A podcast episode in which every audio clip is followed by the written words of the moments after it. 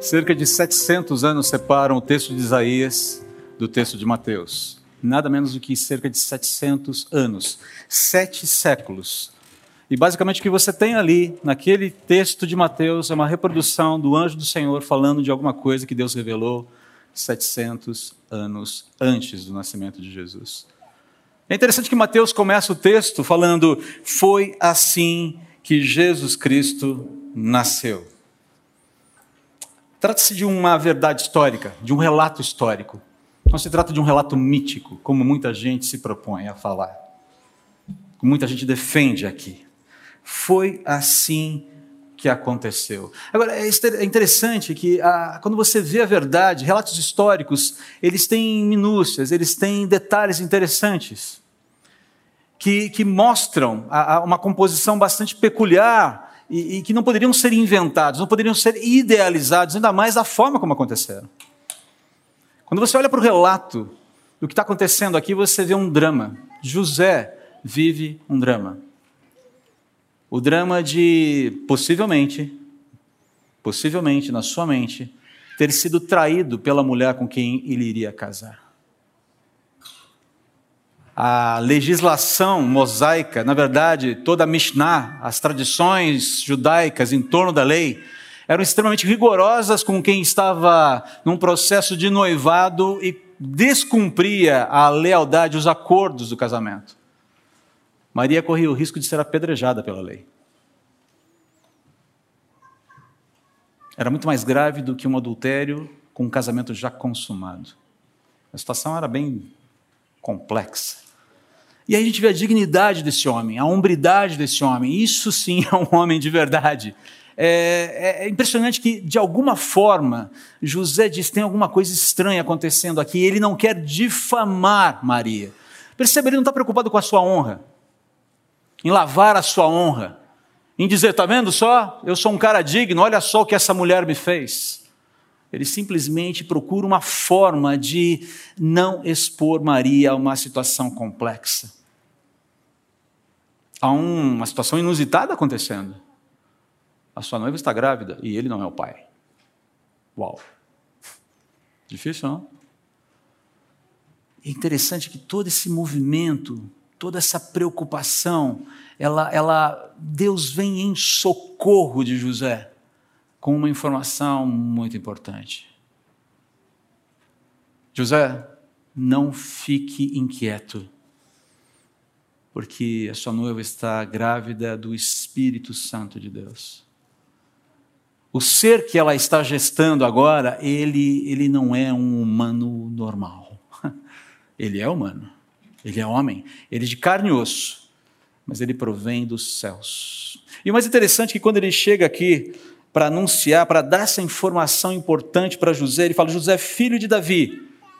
Aqui uma série de informações importantes para a gente porque José era descendente, fazia parte da dinastia davídica. Ele era descendente longínquo do rei Davi. Ele fala: Não tenha medo de receber Maria como esposa, pois a criança dentro dela foi concebida pelo Espírito Santo. Mas quando fala aqui, quando no versículo 20, Mateus diz: Enquanto José considerava nisso, um anjo do Senhor apareceu para lhe trazer uma informação. A palavra utilizada aqui, Senhor, remete à palavra, ao nome do Deus pactual do Antigo Testamento, Yahvé, Yahvé, Yahvé, Yahvé, depende da pronúncia. Esse era o nome que Deus utilizava para fazer as suas alianças, alianças que remetiam a Abraão: de ti farei uma grande nação. Vou fazer, em ti serão abençoadas todas as nações da terra, Abraão. A própria aliança que Deus faz também incondicional com Davi, Vou fazer uma, um acordo com a sua dinastia. O cetro não se apartará da sua casa. Você será rei sobre Israel. O seu trono perdurará para sempre. E depois também a nova aliança que Deus faz com o próprio povo de Israel ali em Ezequiel, Joel e Jeremias, falando assim: Eu colocarei um novo coração em vocês, um coração de, de carne, onde as minhas leis serão escritas, e o meu espírito é, assinará no coração de vocês e susterá no coração de vocês as minhas leis. Quando esse anjo se apresenta para José, tudo isso é evocado. um anjo do Senhor, o Deus pactual, o Deus da aliança, o Deus de Abraão, o Deus de Davi, o Deus da nova aliança. E quando ele anuncia essa provisão de um filho de uma maneira miraculosa, também há uma série de informações importantes aqui. Porque no versículo 21, ele fala assim: Ele terá um filho e você lhe dará o nome de Jesus. E para a gente, talvez Jesus não signifique muita coisa no primeiro momento. Para o grego, para a pessoa de língua grega, para aquele que recebia essa informação primariamente na língua grega, talvez isso não significasse muito, mas Jesus é uma contração de um outro nome hebraico, Josué, Yoshué, que significa Deus salva, Deus salvará. Poucas palavras, um diálogo muito curto, mas cheio de significado. Deus está cumprindo com o nascimento dessa criança de forma miraculosa aquilo que ele prometeu já há muito tempo, mas que ficou muito claro nas palavras de Isaías. A virgem dará à luz um filho, e o seu nome será Emanuel. E ele continua aqui.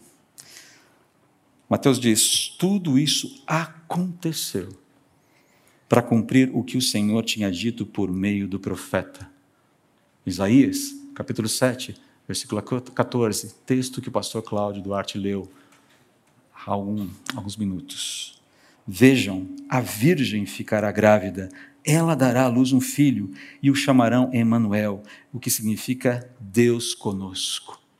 Deus que está presente, Deus que se apresenta diante dos problemas. Ele falou: é, esse filho, esse Jesus, salvará o seu povo dos seus muitos pecados. Ele vem para uma intervenção, ele vem para uma correção, ele vem para um resgate, porque é uma humanidade com problemas que precisa de ajuda. Emmanuel não é simplesmente o Deus que vem para falar sobre mensagens de paz, de amor, de uma maneira humanista ele vem para propagar, ele vem para anunciar a paz que só ele pode fazer, o amor que só ele pode oferecer, a restauração que só ele e somente ele pode proporcionar. O que é interessante é que nós vivemos em dias é bom, primeiro ponto aqui, você fala, nossa, essa história é muito bonita, né? A gente monta o presépiozinho de Natal, fazemos os nossos arranjos em casa, vamos aos shoppings, todo mundo os corais de Natal, e aquela, aquele momento mágico no ar, de muita paz, de muita luz, de muita espiritualidade elevada. Mas há uma questão simples aqui que nós precisamos tratar primeiro. Ou essa narrativa é verdadeira, ou ela é falsa. E a primeira objeção, e talvez a única objeção que importe, importa, importe tratar nessa noite, ou nessa noite, nesse dia, é muita luz aqui, né? É que se você não crê em milagres, essa história é absolutamente fantasiosa. É preciso crer em algo que nos transcende, que está muito além da gente, para entender que isso é possível. A palavra de Deus diz que Deus criou o mundo. Ele é o criador de todas as coisas e ele criou esse mundo aberto às suas intervenções. Sem dúvida, ele estabeleceu regras. Sem dúvida, as coisas funcionam com ordem. Mas ele decidiu também que esse mundo está aberto às suas intervenções e ele pode suspender as, essas regras no momento em que ele bem entender. É por isso que uma criança pode nascer de uma virgem. É por isso que membros podem ser restaurados é por isso que cegos podem ver, enxergar. É por isso que coxos puderam andar. É por isso que corações de pedra podem ser transformados em coração de carne. Porque Deus está conosco, porque milagres são possíveis. Mas nós vivemos numa época em que se promove muita espiritualidade à custa da presença de Deus, à custa de Emmanuel, à custa de Deus conosco uma determinada marca de um determinado produto que eu não vou citar, não vem ao caso. Desde o ano passado, ou um pouquinho antes, começou com a seguinte slogan de Natal: Feliz Astral. Feliz Astral. Com guirlandas, com árvores, com vários produtos alusivos à época. É essa tentativa de, de buscar espiritualidade, de buscar se preencher com o transcendente, com essa busca do divino, se encher de luz, se encher de paz, se encher de amor, se encher de contentamento, de renovação, à parte de Deus. Essa proposta está aí o tempo todo. As pessoas querem espiritualidade, elas buscam espiritualidade. Há um altar no coração do homem buscando Deus. E se Deus não está ali, outra coisa ocupa esse espaço.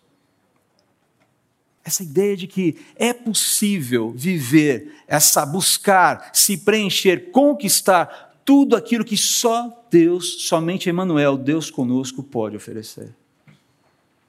E já está disponível para qualquer um. É por isso que nós celebramos o Natal. Não é porque simplesmente buscamos mais paz, buscamos mais amor, buscamos nos contentar, queremos a mesa cheia, queremos muita luz, aquela ideia da magia do Natal. O que significa a magia do Natal se Deus não está presente? Quer ver uma coisa interessante? Alguns e, e acham certo, que isso é um símbolo pagão. A árvore de Natal. Ele é um símbolo pagão na sua origem. Sabiam disso? Olha só, CB Moema promovendo o paganismo dentro da igreja. Ah, será que o poder que há no Evangelho não pode resgatar um, algo tão bonito, esteticamente bonito para a honra e glória de Deus? E a propósito, alguém chegou para mim para comentar isso, não para censurar, não para criticar, mas falando, nossa, árvore de Natal na igreja, né, e tudo mais. Mas você viu que a nossa árvore é uma árvore convertida? Basta ver as estrelas que estão aqui todas elas com os nomes e os títulos do Messias. Fizemos questão. Essa árvore é uma árvore santificada. Porque uma árvore de Natal sem Cristo, presentes embaixo da árvore, sem Deus conosco, guirlandas, ceia de Natal, comemoração, celebração em família, seja lá o que for, sem a presença de Manuel, sinto muito, vai durar pouco tempo. A efusividade, o preenchimento, a espiritualidade, ela vai subir um pouco, vai dar aquele pico, vai dar aquela adrenalina, e no dia seguinte, o que você tem é aquele baita hangover, aquele, aquela baita ressaca, porque, cara, exagerei no tender ontem à noite. Queridos, Deus veio proporcionar aquilo que mais nós precisávamos. E o que nós celebramos no Natal, o que essa igreja celebra no Natal, é a presença de Deus conosco, a intervenção de Deus, a maior de todas as intervenções de Deus a favor da humanidade. A humanidade que Ele criou, a humanidade que Ele ama a humanidade que ele quer ver perto dele, ao ponto de se pagar, de se doar, de se entregar, ao ponto de morrer e assinar, lavrar uma escritura definitiva de amizade entre todos aqueles que confiam no sangue de Jesus daqueles que se rendem a Jesus, daqueles que creem: o Senhor morreu por mim, o Senhor é meu Salvador, eu tenho pecados, eu preciso de restauração e eu não tenho condições de preencher o meu coração com nada que não seja o Senhor. Deus conosco, e mais uma vez nós celebramos Deus conosco, e eu não sei até quando celebraremos Deus conosco, porque haverá um momento que Deus conosco voltará definitivamente e todo esse momento de misericórdia renovada dia a dia será encerrado. Hoje é o dia de resolver se Deus conosco será o seu Deus ou não. Hoje é o dia de se render àquele que morreu na cruz, aquele que veio para resgatar e restaurar todas as coisas, a começar pelo seu coração, trocando um coração de pedra por um coração de carne. Um coração rendido, um coração obediente, um coração lavado, um coração perdoado. Um coração que vive espiritualidade de verdade e não de fachada, não de boutique. Hoje é dia disso. A nos reunirmos como povo de Deus, como amigos, como família, estamos também nos. É, sobretudo, estamos celebrando as provisões de Deus, a maior de todas as provisões. Mas por que também não falo das provisões nesse ano de 2021 que foi tão desafiador para a gente. Antes do dia 25 terminar, talvez no dia 24, alguns gostam de comemorar no dia 24 na ceia de Natal. Alguns gostam de comemorar o almoço de Natal. Cada um tem um costume. Mas posso dar uma sugestão para você e para sua família? Faça uma lista das muitas intervenções de Deus a seu favor e a favor da sua família. Eu sei, todos nós vivenciamos, experimentamos dificuldades ao longo desse ano. Todos nós. E os desafios continuam, eles não são pequenos. Mas quando nós paramos para contar as bênçãos de Deus, as intervenções de Deus, nós vamos ver que mais um ano, por mais um ano, nós desfrutamos de uma maneira única da fidelidade de Deus. Nós desfrutamos de uma maneira única dos cuidados renovados dele. E para onde isso aponta? O fato que ele não nos abandona e jamais nos abandonará.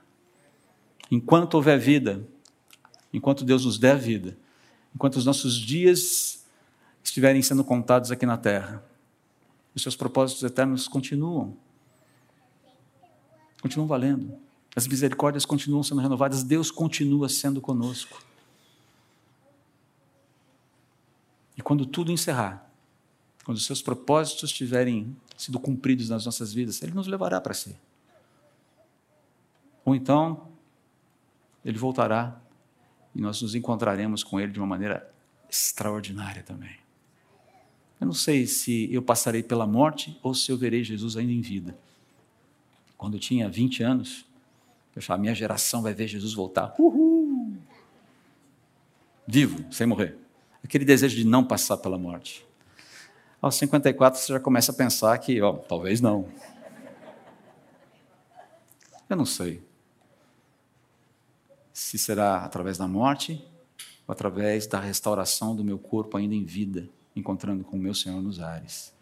Mas o fato é que o que garante isso é a certeza de que Deus conosco, Emmanuel, sustenta a minha vida hoje. E que a escritura lavrada com o seu sangue não pode ser revogada.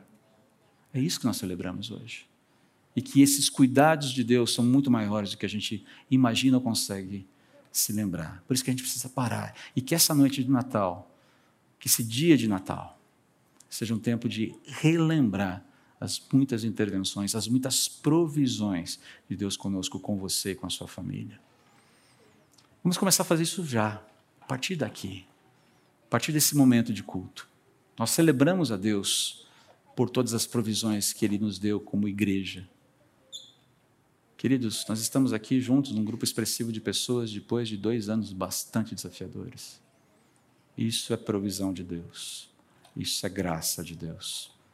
Isso é favor de Deus. Deus conosco, Emmanuel. Mas só para a gente não ficar só no Emmanuel, até porque há muitos títulos nessa árvore santificada aqui.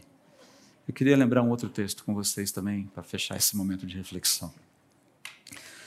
Pois um menino nos nasceu, Isaías capítulo 9, versículos 6 e 7 pois um menino nos nasceu, um filho nos foi dado. O governo estará sobre seus ombros e ele será chamado de Maravilhoso Conselheiro, Deus Poderoso, Pai Eterno e Príncipe da Paz. Nós cantamos isso agora há pouco. Tu és santo, poderoso, tu és digno de adoração. É que eu lembro do Príncipe da Paz na versão antiga mas a gente está falando da mesma coisa. Seu governo e sua paz jamais terão fim. É uma paz que já está inaugurada e será plenamente estabelecida. Lembre-se disso. A nossa paz com Deus já foi inaugurada. E se você ainda não é um cristão, a sua paz com Deus pode ser inaugurada hoje, rendendo-se a Jesus. Confesse os seus pecados. Ele veio por conta dos problemas que nós temos. Há necessidade, sim, de perdão, de arrependimento, de pedido de perdão e reconciliação com Deus. É necessidade, é necessário. E fala: reinará com imparcialidade e justiça no trono de Davi para todo sempre. O zelo do Senhor dos exércitos fará que isso aconteça. É o zelo de Deus que fará com que todas essas coisas sejam cumpridas. Não depende de mim, não depende de você, depende somente e tão somente dele. Vivemos um ano muito difícil. Estamos ainda vivendo um ano difícil. Dois anos difíceis. Cheios de muitos desafios. Mas uma coisa é certa: Emmanuel, Deus conosco, continua sendo bom, continua sendo Deus e continua, mais do que nunca, absolutamente presente. Vamos orar? Senhor Jesus, nós te agradecemos pela tua presença. Nós te agradecemos pelas muitas provisões que recebemos do Senhor. Muitas vezes nos engajamos tanto na resolução dos nossos problemas, ficamos tão focados com os desafios que temos, com o desafio da vez, com o desafio do momento, que pouco paramos para considerar as muitas intervenções do Senhor em nosso favor. E muitas vezes, quando fazemos isso, pensamos nas bênçãos imediatas que temos recebido, na resolução de problemas que temos tido negócios que conseguimos fechar, problemas que conseguimos solucionar, coisas mais imediatas, coisas que orbitam a nossa vida, quando na verdade a maior de todas as bênçãos, a maior de todas as provisões que nós podemos ter diz respeito ao Senhor e orbita em torno do Senhor. O Senhor nos atraiu para si através da sua morte e ressurreição. Essa é a grande provisão que já foi feita. Essa é a maior de todas as provisões que aguarda um cumprimento sensacional, tremendo com a sua volta. E nós queremos celebrar hoje, nesse dia, essa grande provisão e as demais provisões. Lembrando que o Senhor é conosco e que o Senhor não mente. Nós queremos te agradecer pela tua presença santa, renovadora, restauradora, pela reconexão que está sendo feita, Pai, na vida da CB Moema e na vida de tantas outras igrejas, Pai como essa retomada tem sido importante para tanta gente, para tantas igrejas. Que o Senhor continue a sustentar os nossos irmãos, protegendo-os do mal, guardando-os do mal. Aplane os nossos caminhos, para honra e glória do teu nome, para que o teu nome seja conhecido, para que as provisões de Emanuel sejam, Emmanuel sejam conhecidas, mas que, sobretudo, a grande provisão, a possibilidade de resgate, de restauração, de vida eterna contigo, essa sim seja anunciada acima de qualquer outra provisão do Senhor. Porque é isso que mais importa. Então, nesse tempo de Natal, queremos celebrar os teus cuidados, mas, sobretudo, a salvação recebida na cruz com o sacrifício de Jesus. Por quem oramos, em nome dele, sempre gratos. Amém.